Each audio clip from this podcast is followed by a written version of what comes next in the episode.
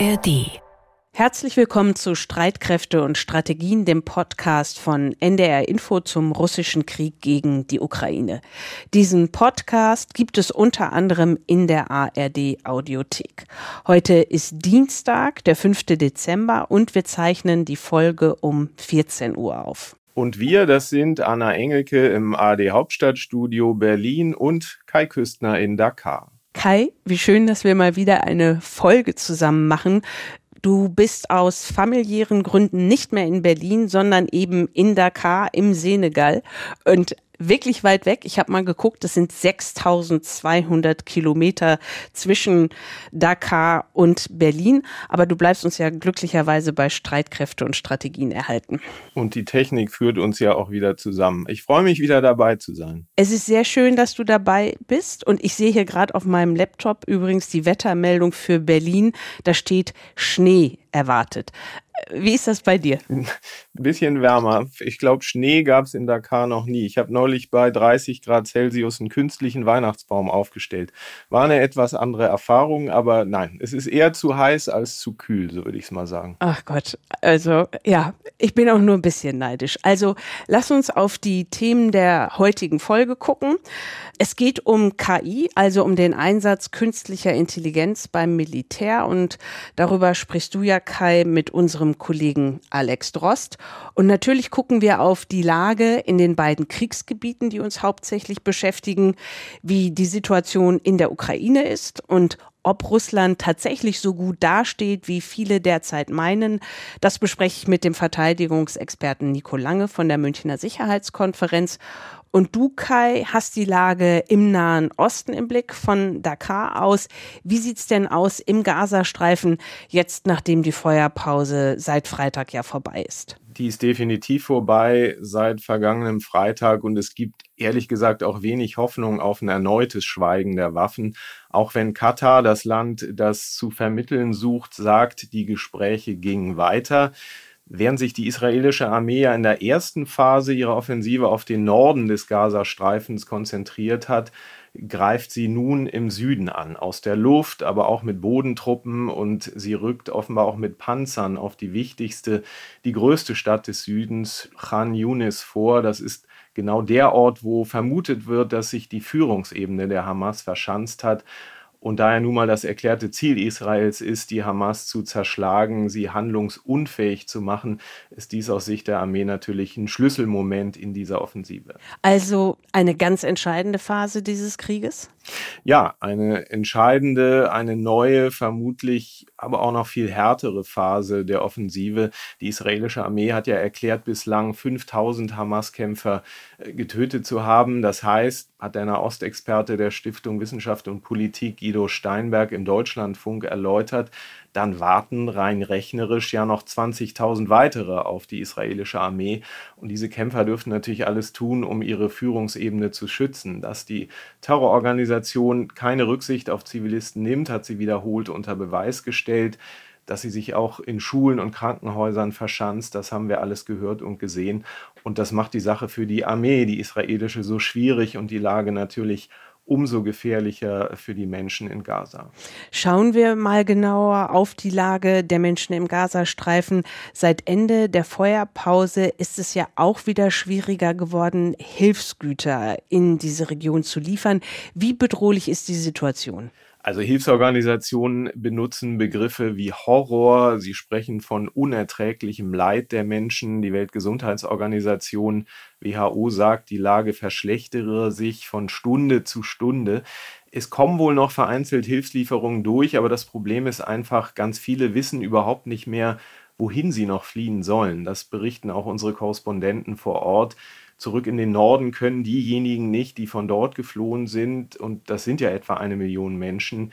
Die israelische Armee ist offenbar nach wie vor dabei, Flugblätter zum Beispiel abzuwerfen, auf denen QR-Codes abgebildet sind, die man scannen kann. Und dann werden einem sichere Gebiete ausgewiesen. Aber jetzt ist ja zum einen teilweise das Mobilfunknetz einfach nicht vorhanden. Gleichzeitig warnen Beobachter, dass es diese sicheren Zonen schlicht nicht mehr gäbe. Also die Lage für die Menschen wird immer aussichtsloser. Und was ja auffällig ist, wie vehement etwa die US-Regierung, äh, die Netanyahu-Regierung in Israel dazu drängt, mehr Vorsicht walten zu lassen, als es das im Norden getan hatte. Das ist schon ziemlich unmissverständlich aus meiner Sicht, was da von dem engsten Verbündeten aus Washington kommt. Die Vereinten Nationen sagen, sie seien extrem alarmiert.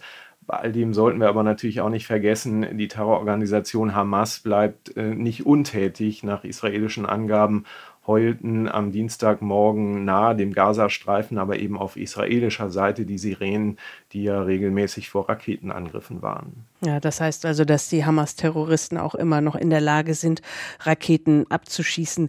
Kai, es gab ja auch eine, wie ich jetzt fand, aufsehenerregende Meldung, und zwar, dass Israel die Tunnel oder das Tunnelsystem der Hamas mit Wasser fluten könnte. Was ist da dran?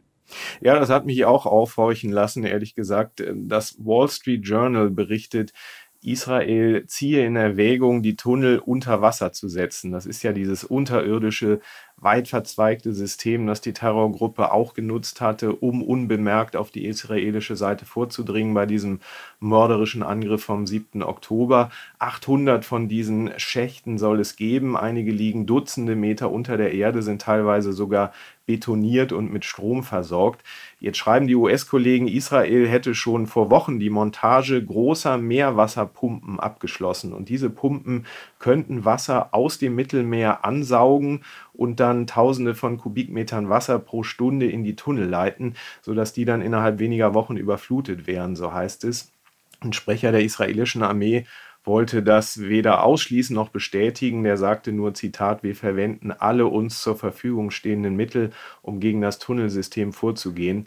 Dem Wall Street Journal zufolge ist eine endgültige Entscheidung, ob man äh, zu diesem Mittel tatsächlich greift, noch nicht getroffen. Ja, ja, weil in den Tunneln ja wahrscheinlich auch die Geiseln sein werden. Hm. Dann lass uns noch mal zum Schluss auf eine Meldung gucken, die jetzt nicht unmittelbar etwas mit Gaza zu tun hat, aber mittelbar schon. Der iranische Präsident geht auf Reisen und zwar will er nach Moskau reisen. Genau, das hat der Kreml bestätigt, dass am Donnerstag der iranische Präsident zu Verhandlungen nach Russland reist. Beide Länder sind ja westlichen Sanktionen unterworfen, wollen im Angesicht dessen ihre Zusammenarbeit vertiefen. Klar ist, dass auch Gaza natürlich weit oben auf der Prioritätenliste der Iraner steht. Äh, die unterstützen die Hamas. Ich habe das hier auf einer großen Konferenz in Dakar, die hier stattgefunden hat, also im Senegal, erlebt. Da sollte es eigentlich um Sicherheit in Afrika gehen vor ein paar Tagen. Und was macht der iranische Vizeaußenminister? Missbraucht die Bühne, um als erstes Mal von einem, ich zitiere jetzt, zionistischen Genozid mit Unterstützung des Westens an den Palästinensern zu fabulieren. Also aus meiner Sicht erschreckende, aber auch entlarvende Sätze. Worum es ganz sicher aber auch geht bei den Gesprächen, ist nicht nur Gaza, sondern auch natürlich die Ukraine, denn der Iran auch wenn er das nicht eingesteht, unterstützt ja ganz offensichtlich Russland unter anderem mit Drohnen, steht also auch da ganz eindeutig auf einer Seite, womit wir auch schon beim Krieg gegen die Ukraine wären, Anna. Über die Lage in der Ukraine spreche ich jetzt mit Nico Lange von der Münchner Sicherheitskonferenz. Nico Lange war selber Soldat, Offizier und sieben Jahre bei der Bundeswehr. Er kennt die Ukraine gut, hat dort gelebt, als er von 2006 bis 2012 in Kiew das Büro der Konrad-Adenauer-Stiftung geleitet hat. Und mit sicherheitspolitischen Fragen hatte Nico Lange intensiv zu tun, als er für die damalige Verteidigungsministerin Annegret Kramp-Karrenbauer von der CDU den Leitungsstab im Ministerium geführt hat. Jetzt ist er seit anderthalb Jahren Analyst bei der Münchner Sicherheitskonferenz. Herzlich willkommen zu Streitkräfte und Strategien, Nico Lange. Hallo. Herr Lange, in den vergangenen Folgen hier bei Streitkräfte und Strategien haben wir ausführlich berichtet über die Lage in der Ukraine in Gesprächen mit unserer ARD-Korrespondentin in Kiew, Rebecca Barth, und mit dem österreichischen Militärexperten Oberst Markus Reisner. Und das Bild, das sich uns vermittelt hat, das war ein eher düsteres. Für uns hat sich jetzt in den vergangenen Wochen so dargestellt, dass die Menschen und vor allem die Soldaten in der Ukraine von diesen mehr als 21 Monaten Krieg ausgelaugt sind, erschöpft sind. Welchen Eindruck haben Sie, wenn Sie mit Ihren Freunden oder Bekannten in der Ukraine sprechen? Wir alle haben gewusst, dass der Herbst und der Winter sehr schwierig werden. Und genau diese Schwierigkeiten sind jetzt eingetreten. Und viele sind müde, viele sind auch betroffen, weil sehr viele Freunde, Bekannte verwundet worden sind, manchmal auch gefallen sind. Und es gibt so eine allgemeine Erschöpfung, aber gleichzeitig auch Wut gegenüber Wladimir Putin, der ja gerade den Eindruck macht, dass er sich wieder stärker fühlt und eine ganz, ganz große Entschlossenheit, weiterzukämpfen. Und man hat insgesamt auch in der Ukraine die Auffassung, dass man gar keine Wahl hat, weil man keinerlei Bereitschaft erkennt, auf der russischen Seite irgendwie nachzulassen oder sich auf irgendwelche Gespräche einzulassen. Das ist ja eher so eine Wahrnehmung, die man bei uns immer hat. Warum das so ist, weiß ich gar nicht so genau. Hm. Was ist denn für Ihre Bekannten und die Leute, mit denen Sie in der Ukraine sprechen, derzeit das größte Problem? Ja, ich glaube, insgesamt ist das größte Problem tatsächlich die dauerhafte physische und psychische Belastung. Das merkt man ja hin bis zu den Leuten, die verantwortungsvolle Positionen haben im Generalstab oder im Präsidialamt oder in der Regierung. Alle sind sehr erschöpft am Rande ihrer physischen Leistungsfähigkeit und deswegen auch psychisch schnell gereizt und manchmal auch vielleicht für wenige Sekunden oder Minuten so ein bisschen in ich will nicht sagen Depressionen, aber schon in der Frage, wie soll das alles weitergehen, gefangen. Das ist, glaube ich, nach der langen Zeit des Krieges auch völlig natürlich, dass das so ist. Umso wichtiger ist es ja, dass wir jetzt nicht den Eindruck erwecken, wir wären ganz besonders betroffen von diesem Krieg. Im Vergleich zu den Ukrainern sind wir das ja gar nicht, sondern dass wir klar machen, dass wir weiter unterstützen und dass wir auch um konkrete Unterstützung uns weiter bemühen. Das ist, glaube ich, das Einzige, was jetzt weiterhelfen kann. Die ukrainische Gegenoffensive hat Anfang Juni begonnen und sie war bisher nicht so erfolgreich wie erhofft. Das haben Sie ja auch gerade schon gesagt. Und selbst der ukrainische Oberbefehlshaber Valery Saluzhny spricht ja von einem Stellungskrieg, der ihn an den Ersten Weltkrieg erinnert. Sie hingegen, Herr Lange, sind jetzt kein großer Freund davon, die militärische Lage mit diesem Begriff PAD zu beschreiben. Warum nicht? Das Kriegsgeschehen ist weiterhin sehr dynamisch. Und impliziert mit PAD ist ja immer, das hat keinen Sinn mehr zu unterstützen, das hat keinen Sinn mehr etwas zu tun. Bei diesem Krieg kommt nichts heraus. Ich glaube, diese Denkweise über PAD verkennt die reale militärische Lage, aber auch die aufrechterhaltenen weitgehenden politischen und militärischen Ziele Russlands. Also ein PAD führt ja nicht zu Waffenstillstand und Frieden und zu irgendeiner Art von Lösung, sondern wenn es wirklich ein Patt wäre, würde das bedeuten, dass Russland bei nächster Gelegenheit wieder in die Offensive geht und versucht weiter zu drücken. Und die Ukraine hat in der Gegenoffensive zwar nicht erreicht, was sie gerne erreicht hätte, nämlich wieder in den Bewegungskrieg zu kommen. Deswegen spricht Salushny ja auch von Stellungskrieg. Aber sie hat ja die mechanisierten Verbände und die Waffensysteme, also die Schützenpanzer und Kampfpanzer, Artilleriesysteme, nicht alle verloren, sondern nur einen ganz kleinen Teil davon, hat diese weiter, auch die von uns gelieferten, von anderen Partnern gelieferten. Und sie hat in der Zone zwischen der Krim und Odessa, also auf der Westseite der Krim, viele Luftverteidigungsstellungen, Radare und auch Schiffe mit Luftverteidigung zerstören oder vertreiben können und hat da deshalb jetzt mehr Möglichkeiten zu fliegen und ja auch die Schiffe weiterfahren zu lassen. Das ist jetzt die Ausgangsposition, mit der die Ukraine versuchen muss, die nächsten Monate zu gestalten, um dann wieder, wenn das möglich ist, in die Vorhand zu kommen, insbesondere im Süden. Aber leider scheint es so zu sein, dass wir jetzt so etwas haben wie kommunizierende Röhren, dass die Ukraine zwar im Süden weiter versuchen kann, sich neu zu gruppieren und auch wieder anzugreifen, aber im Osten Russland mit klassischer Sowjet-Herangehensweise, also massenweise Truppen, die einfach nach vorne geworfen werden, langsam aber dann doch stetig Geländegewinne macht und dass die Ukrainer im Osten eigentlich nur noch verzögern können. Wenn Sie das so beschreiben, können Sie bei einer der beiden Seiten, der Ukraine oder Russland, ein Momentum sehen oder unterscheidet sich das quasi auf welchen Abschnitt der Front man schaut? Also so nach dem Motto, im Süden, da haben die Ukrainer das Momentum, wohingegen im Osten eher die Russen. Ja, im Moment ist es ja so, dass die Ukraine die Initiative verloren hat, nachdem die Gegenoffensive kulminiert ist, mit den gerade besprochenen nur teilweisen Erreichungen von Zielen.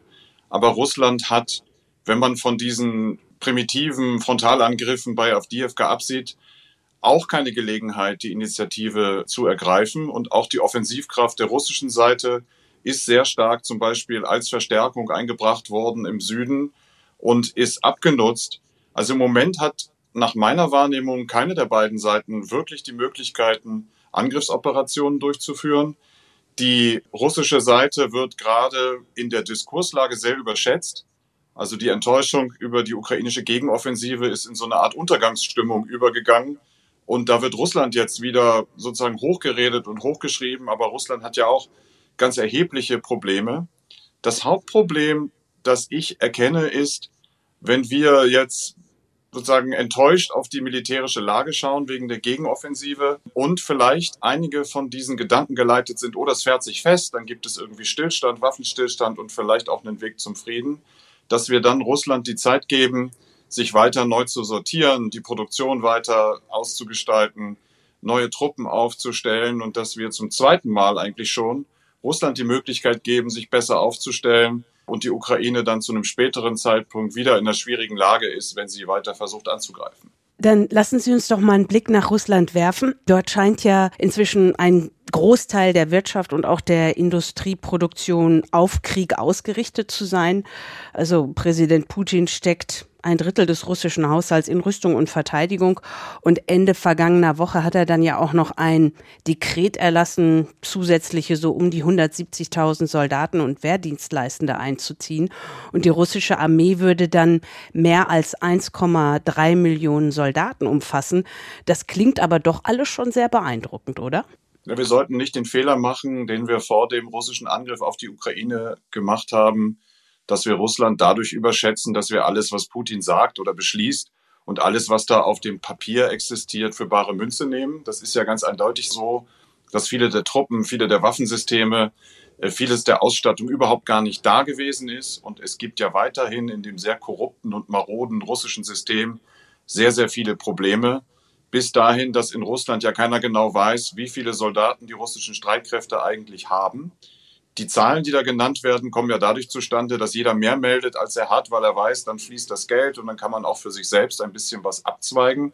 Insofern muss man vor der Zahl 1,3 Millionen an sich jetzt keine Angst haben oder da in Ehrfurcht erstarren. Aber natürlich die Industrieproduktion, auch unter den Bedingungen der Sanktionen, da hat Russland sehr vieles gedreht, bekommt auch durch Umgehung von Sanktionen mit kreativen Möglichkeiten über Zentralasien oder andere Staaten Dinge geliefert, bis hin zu Maschinen, die gebraucht werden. Und Putin lässt überhaupt gar keinen Zweifel daran, dass er überhaupt gar nicht vorhat, zu einer friedlichen Ordnung oder zu einer normalen Entwicklung zurückzukehren, sondern er ist jetzt auf dauerhaften Krieg eingestellt und ist der Überzeugung, dass wir dazu nicht in der Lage sind. Und vielleicht sind auch einige Dinge in den letzten Wochen und Monaten dabei gewesen, in den Aussagen und in den ausbleibenden Entscheidungen, die ihn ermutigt haben, so dass er sich jetzt gerade wieder stärker fühlt. In den russischen Streitkräften selbst gibt es massive Probleme mit der Qualität des Personals. Man kann zwar Personal zwangsrekrutieren und im Grunde bei der Ausbildung schnell besohlen, aber für die Bedienung komplexer Systeme, für das gesamte Offizierskorps, für die Dinge, wo man Erfahrungen braucht, gibt es viel zu wenige. Und Russland ist zu komplexen Operationen unter anderem auch deswegen nicht mehr in der Lage, weil das gut ausgebildete Personal schon lange gefallen ist und auch nicht so schnell hinterhergebracht werden kann. Und auch bei einigen Waffensystemen, also die Flugzeuge sind sehr abgenutzt in den Flugstunden. Die Marschflugkörper können nicht in einem großen Umfang mehr produziert werden. Also da gibt es schon auch viele Probleme. Da wird aber zurzeit nicht so richtig hingeguckt und Putin profitiert davon, dass er gerade überall überschätzt wird. Wenn wir über den Krieg in der Ukraine sprechen, den russischen Angriffskrieg gegen die Ukraine, sprechen wir auch sehr häufig, wie Sie das ja auch gerade gemacht haben, davon, dass letztendlich die russischen Soldaten gar nicht so gut sind und dass sie auch nicht die ausreichende Moral haben. Aber Nichtsdestotrotz sind jetzt schon 21 Monate ins Land gegangen und wir sehen auch durchaus Erfolge auf der russischen Seite, zum Beispiel, wenn wir auf die Entwicklung an der Front gucken, gläsernes Gefechtsfeld. Das heißt ja nichts anderes, als dass wegen des massiven Einsatzes von Aufklärungsdrohnen beide Seiten, also sowohl die russische als auch die ukrainische, ziemlich genau wissen, was dann wiederum auf der anderen Seite los ist, zum Beispiel, wo sich die gegnerischen Soldaten aufhalten, welches Gerät sie zum Einsatz bringen. Also, dass es kaum noch möglich ist, überraschende Angriffe zu machen.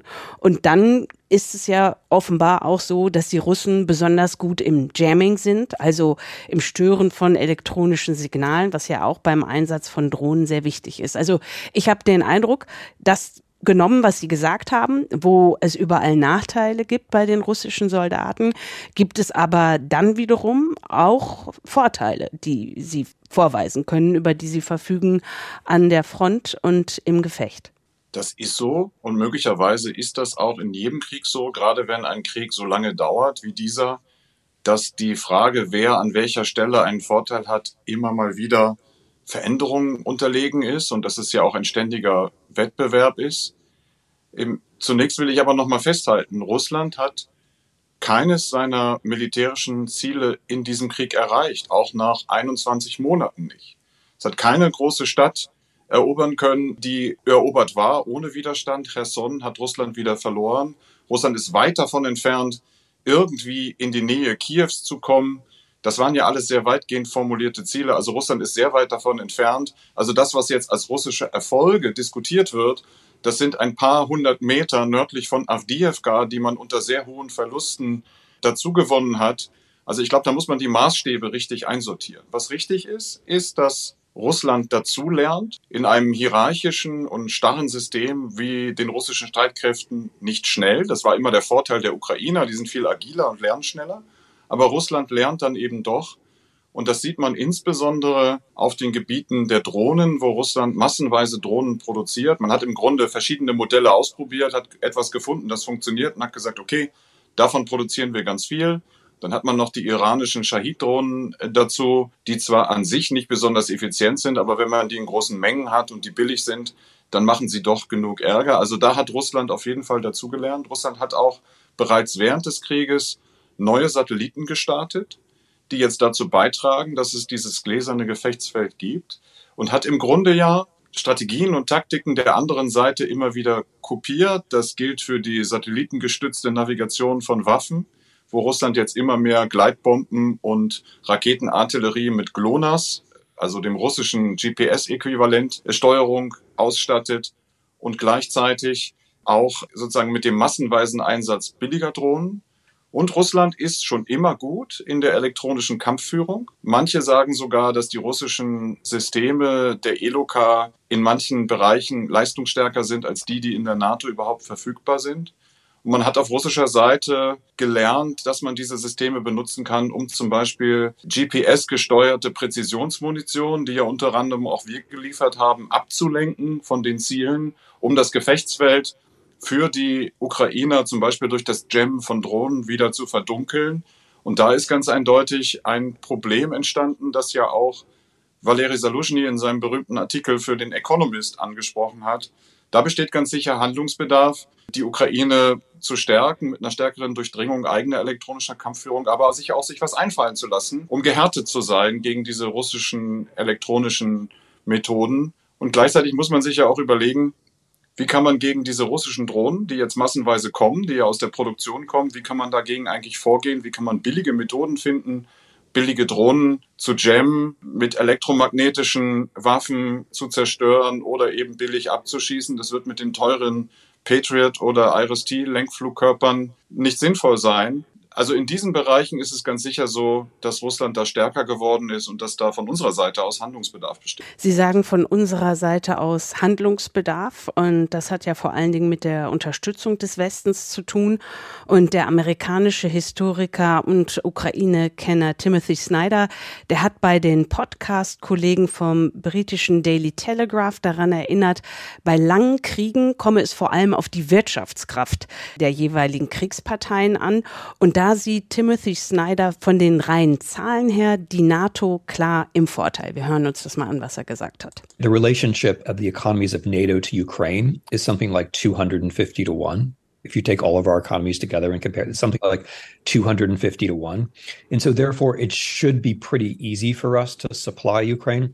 But we've been slow Die NATO-Staaten hätten eigentlich einen enormen wirtschaftlichen Vorteil gegenüber Russland. So sagt das Timothy Snyder. Das Verhältnis der Volkswirtschaften der NATO-Staaten gegenüber Russland sei 250 zu 1. Und von daher, so der amerikanische Historiker, sollte es eigentlich recht einfach für uns sein, also für uns den Westen, sollte es einfach für uns sein, die Ukraine zu unterstützen. Aber die NATO-Staaten seien bislang etwas langsam gewesen, so hat er das formuliert. Ich vermute mal, Herr Lange, Sie teilen diese Einschätzung, dass wir etwas langsam sind, oder? Das ist so. Und die Zahlen, was die industriellen Möglichkeiten betrifft, allein schon bei den europäischen Partnern der Ukraine im Vergleich zu Russland, legen doch nahe, dass es keine Frage des Könnens ist, sondern eine Frage des Wollens. Und wir sind langsam weil diejenigen, die die politischen Entscheidungen getroffen haben, das bisher nicht wollten, dass wir auf industriell fundierte Unterstützung der Ukraine umstellen. Möglicherweise, weil es immer wieder den Gedanken gab, das ist bald zu Ende. Das war ja immer wieder sozusagen die Kette von Hypothesen.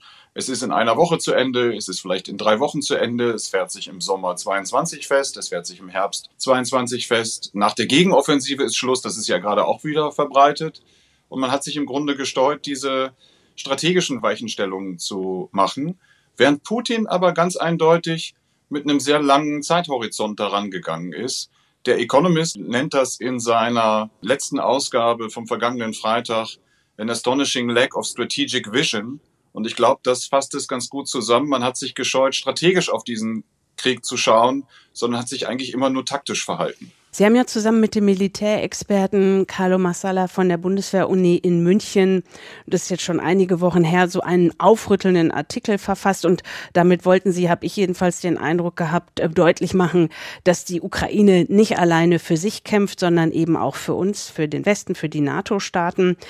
Haben Sie denn den Eindruck, dass dieses Bewusstsein bei uns verloren gegangen ist, dass die Ukraine auch uns verteidigt? Und wenn es verloren gegangen ist, dann bei den Regierungen und oder auch bei den jeweiligen Menschen im Land?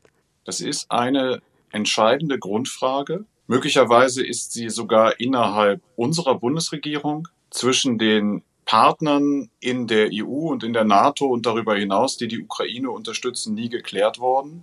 Nämlich haben wir es mit einer Frage der internationalen Ordnung zu tun, wo wir solidarisch sind mit der Ukraine als überfallenem Land und wo es uns darum geht, die internationale Ordnung aufrechtzuerhalten?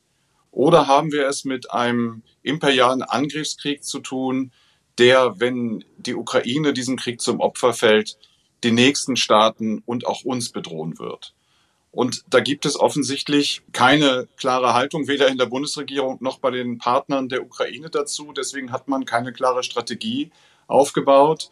Carlo Masala und ich haben versucht, deutlich zu machen mit diesem düsteren Szenario, dass man das ernst nehmen muss, was Wladimir Putin und viele Vertreter seines Regimes seit langer Zeit sagen, nämlich dass es darum geht, den optimalen Zustand aus Putins Sicht und aus Putins Sicht sogar den historischen Normalzustand wiederherzustellen, nämlich ein sehr starkes Russland, sehr groß, das den europäischen Kontinent dominiert, auf dem es keine Amerikaner gibt und wo Russland einzelnen Staaten gegenübersteht, also Nationalstaaten, die nicht durch Gebilde wie die NATO oder die EU vertreten werden. Das ist schon lange das Ziel dieses russischen Imperiums.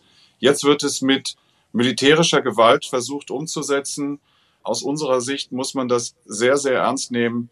Putin will im nächsten Jahr wiedergewählt werden. Ist natürlich keine Wahl, aber wenn er antritt, wird er Präsident bleiben und hat dann noch mindestens bis 2030, um diese imperiale Agenda umzusetzen.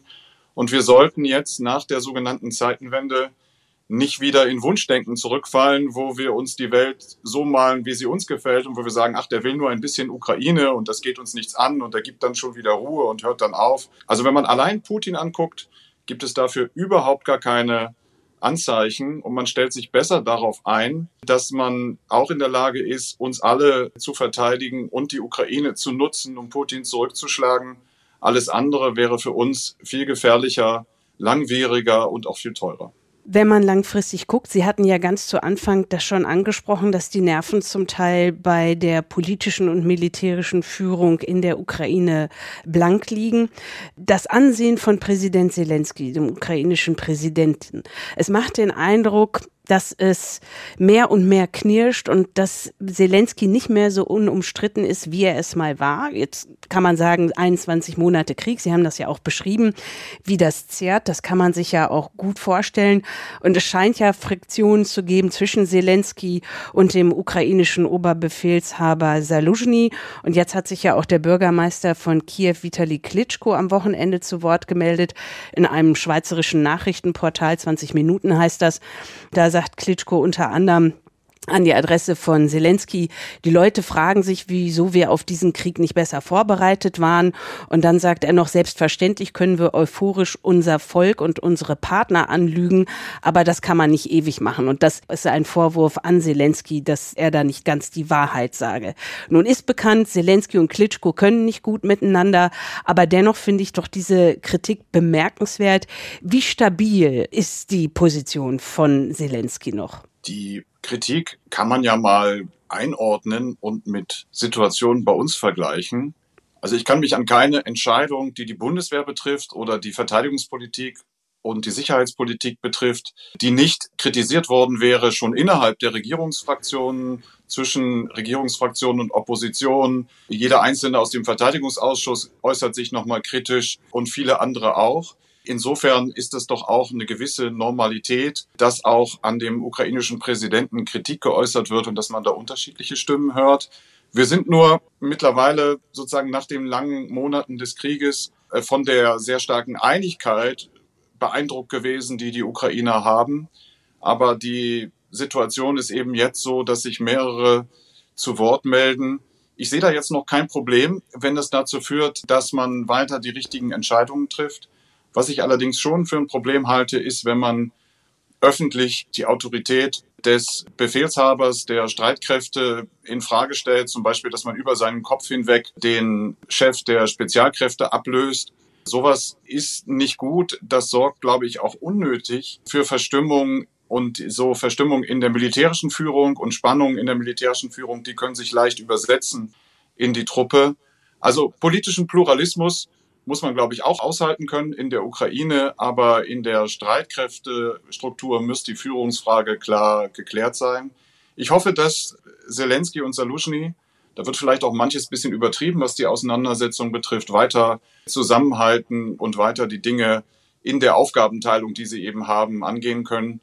Die Lage in den Streitkräften ist ja auch deshalb sozusagen eine Frage der Diskussion geworden, weil schon sehr viele erschöpft sind, weil wenig rotiert wird oder auch wenig rotiert werden kann mit den Truppen und weil sich natürlich alle ein besseres Ergebnis gewünscht hätten.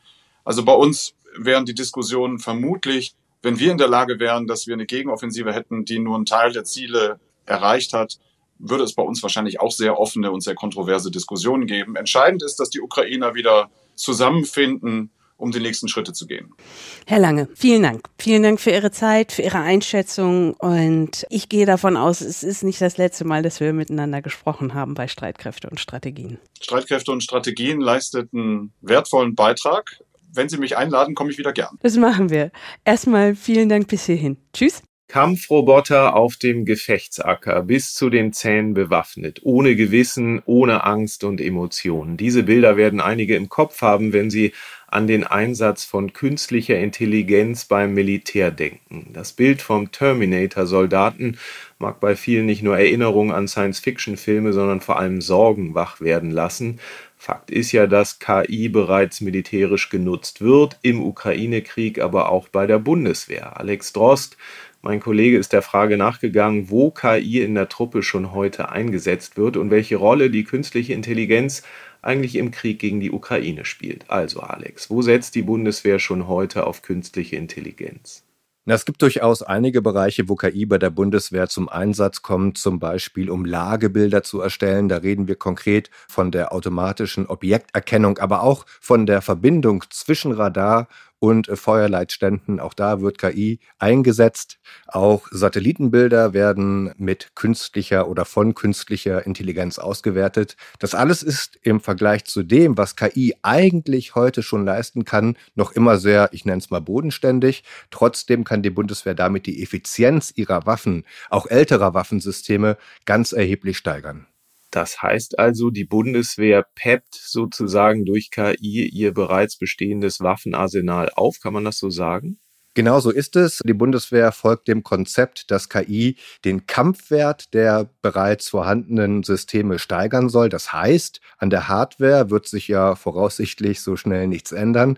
Trotzdem bleibt die Frage, wie man alte Waffen auch für die Zukunft sicher machen kann. Und KI wird eben genutzt, um die Effizienz von Waffen zu steigern. Da geht es immerhin um Ausrüstung, die ja wahrscheinlich noch die kommenden 10, 15 Jahre in der Truppe sein wird. Andere Länder sind da schon deutlich weiter. Die Bundeswehr hingegen hat bei der Einführung von KI so ihre Problemchen. Das hat mir Professor Gary Schaal, Leiter der Bundeswehr Denkfabrik GIDS, gesagt. Die Bundeswehr hat in der Vergangenheit künstliche Intelligenz häufiger probiert einzuführen und war dabei semi-erfolgreich, weil eines vergessen wurde, nämlich künstliche Intelligenz ist immer als soziotechnisches System zu verstehen. Das heißt, die Einführung von künstlicher Intelligenz alleine reicht nicht. Wir brauchen dazu ergänzend Weiterbildungen für die Nutzung. Wir brauchen neue sozusagen Führungsstile. Auch die Nutzung von KI bedeutet, dass man in der Strategie und Strategieformulierung sich anders aufstellen muss. Und die Bundeswehr ist gerade dabei, KI als ein soziotechnisches System zu verstehen. Das heißt, dass zum Beispiel an der Führungsakademie der Bundeswehr künstliche Intelligenz stärker in die Lehrpläne der Generalitätsausbildung einfließt oder dass an den Universitäten der Bundeswehr künstliche Intelligenz vermehrt in Studiengänge eingegliedert wird. Ich erinnere mich, dass ja KI immer schon Thema war, als zum Beispiel jahrelang ja darüber debattiert wurde, ob die Bundeswehr bewaffnete Drohnen besitzen soll und darf. Nun ist die Truppe ja eine Parlamentsarmee, Alex, und unterliegt damit dem politischen Willen. Wie positioniert sich denn da die Bundesregierung, wenn es um KI beim Militär geht? Bislang ziemlich zurückhaltend, obwohl das Thema schon seit fast zehn Jahren innerhalb der Vereinten Nationen diskutiert wird, hören wir nochmal Gary Schaal zu den möglichen Gründen. Politisch ist es ausgesprochen schwierig, über künstliche Intelligenz in militärischen Kontexten zu sprechen, weil die meisten als erstes Terminator-Szenarien vor ihrem inneren Auge haben. Das zweite sind Killerdrohnen und spätestens dann ist die politische Diskussion tot. Aber immerhin will sich die Bundesregierung dafür einsetzen, dass KI-Waffen völkerrechtlich verbindlich reguliert werden und zu guter Letzt Angst vor Terminatoren bis zu den Zähnen bewaffnet sollten wir zumindest Stand jetzt auch nicht haben. Unsere KI-Engine arbeitet mit Entscheidungsbäumen, bei denen man sozusagen im Nachhinein erkennen kann, welche Entscheidung zu welchem Zeitpunkt getroffen wurde, in welche Richtung sich die KI entschieden hat. Das ist komplett transparent. Also mit anderen Worten, die Reichweite der Systeme ist meines Erachtens zum gegenwärtigen Stand der Nutzung von KI in diesem Militärsystem nicht geeignet, um Terminator-Szenarien überhaupt realistisch erscheinen zu lassen. Da reden wir von Systemen, wie sie die Bundeswehr einsetzen will, zum Beispiel beim Projekt Ghostplay. Dann nehmen wir doch mal das Stichwort Ghostplay. Wenn man bei Google zum Beispiel die Begriffe KI und Bundeswehr eingibt, dann stößt man relativ schnell auf dieses Projekt. Dahinter steckt eine KI-gestützte Gefechtssimulationssoftware. Schwieriges Wort. Was kann Ghostplay eigentlich leisten, Alex? Ziel von Ghostplay ist es, Militärs dabei zu helfen, im Gefecht die richtigen Entscheidungen zu treffen und das eben mit Hilfe von KI, die ersten Ergebnisse sind auch in der Tat vielversprechend. Mal ein Beispiel. Innerhalb einer ersten Projektphase, die Ende vergangenen Jahres abgeschlossen wurde, hat man simuliert, dass mehrere Gepard-Flugabwehrpanzer von einem Drohnenschwarm angegriffen wurden. Und was KI in so einem Setting leisten kann, erklärt Professor Schaal. Wenn man nur zehn Drohnen bekämpfen könnte in einem Szenario, in dem ein Mensch entscheidet, welches Wirkmittel genutzt wird, sind wir mit KI-Unterstützung bei 60 Drohnen, die wir abwehren können. Die Hardware bleibt dieselbe. Und die Nutzung von Munition wird ebenfalls effizienter. KI steigert die Schlagkraft in dem Fall also um das Sechsfache. Hellhörig bin ich übrigens bei den Schlagworten Gepard und Drohne geworden. Das klingt doch schon sehr nach Ukraine. Da habe ich natürlich nachgehakt, ob aber die Bundeswehr der Ukraine ihr KI-Know-how zur Verfügung stellt, das wollte Gary Schall dann lieber doch nicht beantworten. Deutlich offensiver ist er der britische Geheimdienst MI6. Britische Agenten würden KI bereits einsetzen, um Waffenlieferungen an Russland zu stören. Das sagte MI6-Chef Richard Moore auf einer seiner sehr seltenen Reden in Prag im Juli. My teams are now using AI to augment, but not replace, their own judgment about how people might act in various situations. They're combining their skills with AI and bulk data to identify and disrupt the flow of weapons to Russia for use against Ukraine. Moore sagt also, dass der MI6 KI nutzt, um menschliches Verhalten besser vorhersagen zu können und um sein Urteilsvermögen zu erweitern und dass der Geheimdienst seine KI mit Massendaten kombiniert, um die Waffenflut nach Russland für den Einsatz gegen die Ukraine zu erkennen und auch zu unterbinden. Nun ist ja künstliche Intelligenz auch genau deshalb in aller Munde, weil KI auch im Krieg gegen die Ukraine zum Einsatz kommt. Welche Rolle spielt KI genau in diesem Krieg? Eine sehr große Rolle, nicht nur für die Briten, denn auch Russland und die Ukraine selbst setzen in dem Konflikt auf KI. Gleitbomben der Russen sind durch KI zum Beispiel deutlich effizienter geworden. Die Ukrainer wiederum können wesentlich schneller und präziser schießen, weil äh, Feuerleitstände vernetzt sind und KI entscheidet, welche Waffen für welche Ziele sich am besten eignen. Experten sind sich aber einig, die Nutzung von KI, die wird einen Krieg nicht gewinnen lassen, aber wenn man KI nicht nutzt, würde man den Krieg auch verlieren. Vielen Dank, Alex. Und das war's auch schon für diese Ausgabe von Streitkräfte und Strategien. Heute mit Anna Engelke und mit Kai Küstner. Ja, Kai, und wir hören uns Freitag wieder. Dann berichtest du ausführlich über den Mali-Einsatz der Bundeswehr, der ja in diesen Wochen zu Ende geht. Und vor allem erzählst du uns auch noch etwas ausführlicher etwas über die Lage im Sahel. Und bis dahin freuen wir uns wie immer über Anregungen, über Lob und Kritik. Alles bitte per Mail an streitkräfte.ndr.de. Und jetzt noch ein Podcast-Tipp für euch und für Sie, wenn ihr euch für künstliche Intelligenz interessiert, noch mehr interessiert als das, was wir gerade erzählt haben, dann empfehlen wir euch dazu auch spannende Podcasts in der ARD Audiothek.